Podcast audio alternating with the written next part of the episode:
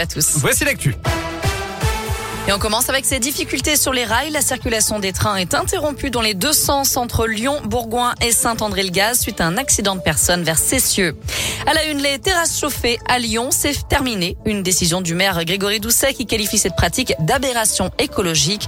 La mairie prend donc un petit peu d'avance sur la loi qui interdira, elle, le chauffage des terrasses à partir du printemps prochain sur l'ensemble du territoire français. Il suffit de se promener en, sur, la presqu'île, sur la presqu'île pardon, pour constater que beaucoup de systèmes de chauffage sont d'ores et déjà éteints. C'est le cas chez Didier Walter dans son café Le Chenavar.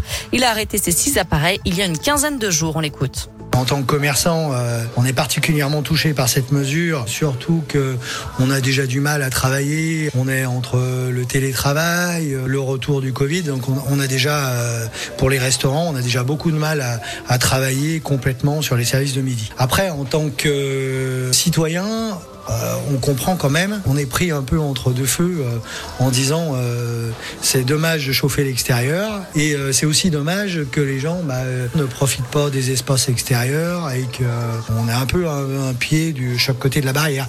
Selon les chiffres de la mairie, seule une grosse centaine de commerçants sont équipés de systèmes de chauffage. Ils risqueront une mise en demeure puis des sanctions s'ils venaient à ne pas respecter cet arrêté municipal. C'est le cas par exemple du patron du 203 en Presqu'île qui dénonce une mesure discriminatoire. Interrogé par plusieurs médias, il se dit prêt à aller en justice s'il le faut. Dans l'actu aussi, cette agression sordide en Isère, une femme de 43 ans violée puis grièvement brûlée la nuit dernière à Voiron par deux hommes qui ont pris la fuite. Le parquet a ouvert une enquête. Selon les, les premiers éléments, la victime avait passé la soirée avec les deux suspects, soirée alcoolisée. Elle a été aspergée de gel hydroalcoolique que les individus ont ensuite inflammé. Brûlée sur 30% du corps, elle a été hospitalisée dans un centre spécialisé à Lyon. À retenir aussi le nouveau coup de vis du gouvernement face à l'explosion des cas de Covid en France. Olivier Véran devrait dévoiler de nouvelles mesures demain lors d'une conférence de presse. Le ministre de la Santé, accompagné d'autres ministres, devrait annoncer notamment le renforcement du port du masque en intérieur comme en extérieur, l'accélération de la campagne de rappel vaccinal et le renforcement du pass sanitaire pour, je cite, mettre davantage de contraintes sur les non-vaccinés. L'objectif étant de sauver les fêtes de fin d'année. Le gouvernement espère ne pas avoir à revenir à des jauges ou des confinements. Lui quitte la vie politique. Nicolas Hulot, accusé de viol et d'agression sexuelle, annonce qu'il quitte la vie publique et la présidence de sa fondation.